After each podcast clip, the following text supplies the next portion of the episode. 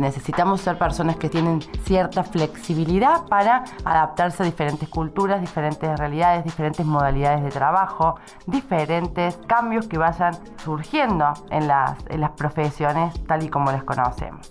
¿Qué desafíos depara el mercado del trabajo para los próximos años? ¿Qué cambios impuso la pandemia? ¿Cómo se están formando los profesionales del futuro?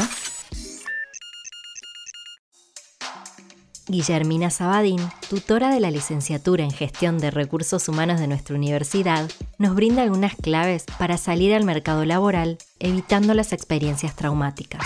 Sí, sí, posta que se puede, así que toma nota.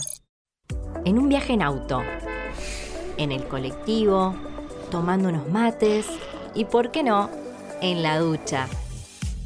Cualquier momento es bueno para aprender algo nuevo. Toma nota. El espacio de Universidad Siglo XXI donde se dice aprendiendo.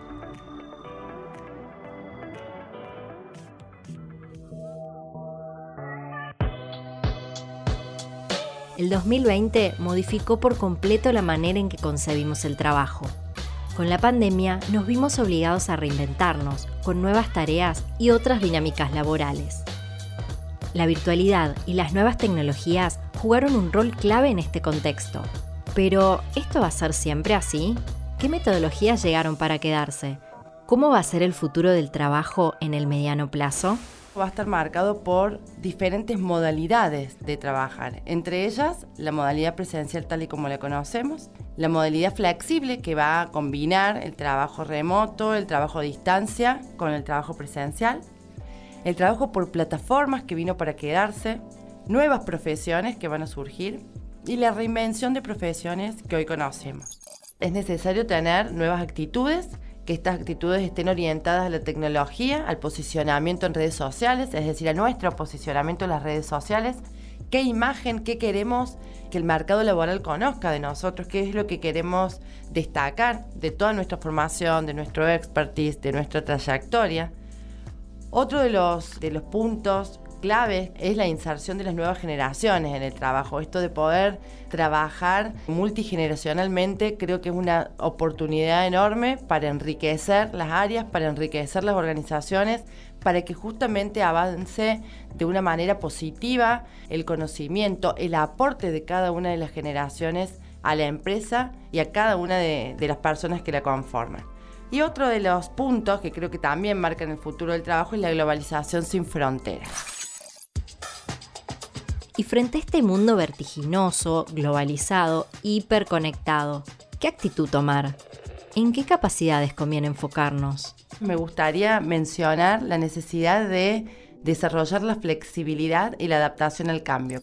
Considero que estas dos son las competencias estrella de los tiempos que corren. Necesitamos ser personas que tienen cierta flexibilidad para adaptarse a diferentes culturas, diferentes realidades, diferentes modalidades de trabajo, diferentes cambios que vayan surgiendo en las, profesiones tal y como las conocemos.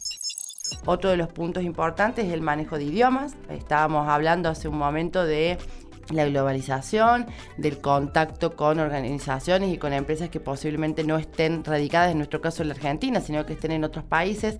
Y bueno, y esto lleva a que tengamos que manejar idiomas. Y esto va a marcar, por supuesto, un diferencial en las posibilidades de insertarnos en el ámbito productivo.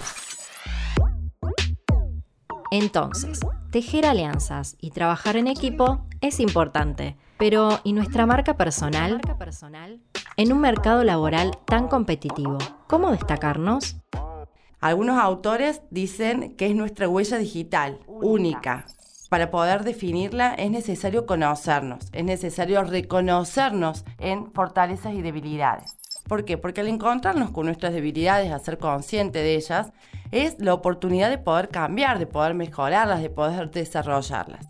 Y tomar las fortalezas como una oportunidad, como esto que va a marcar el diferencial, que va a marcar a su vez el éxito que vamos a tener en un proceso de selección, por ejemplo, esto que nos va a hacer diferentes de otros candidatos y que va a ser la decisión que tome el selector, el por qué nos va a elegir, el por qué nos tiene que elegir, esa pregunta, ¿no? ¿Y para qué puedo trabajar yo por esta organización? ¿Qué puedo ofrecerle? Guillermina, antes de cerrar y para tomar nota, ¿querés darnos otros tips? Considero que es clave estar en constante formación, capacitarse, especializarse. Vienen momentos, vienen tiempos de cambios constantes, lo que requiere que vayamos actualizándonos de manera permanente. Otro de, mis sugerencias es el vínculo con el ámbito productivo, mantener, crear, coordinar acciones con el ámbito productivo, generar redes con colegas, con diferentes contactos, con empresas, con organizaciones, para generar nosotros desde nuestro lugar aportes y también para que ellos enriquezcan nuestra trayectoria. Estar e interactuar en forma constante en espacios de coworking, en espacios de intercambio con otros profesionales, pertenecer y formar diferentes grupos, diferentes equipos con profesionales quizás de diferentes empresas para generar espacios de intercambio, creo que también hace a las posibilidades que tenemos de inserción laboral. Esto fue Toma Nota, el espacio de Universidad Siglo XXI donde siempre aprendes algo nuevo. Encontrá más contenidos, tips, curiosidades y entrevistas con especialistas en nuestro canal Seguinos y recibí las notificaciones de cada nuevo estreno. Dale play a tu formación. Hasta la próxima.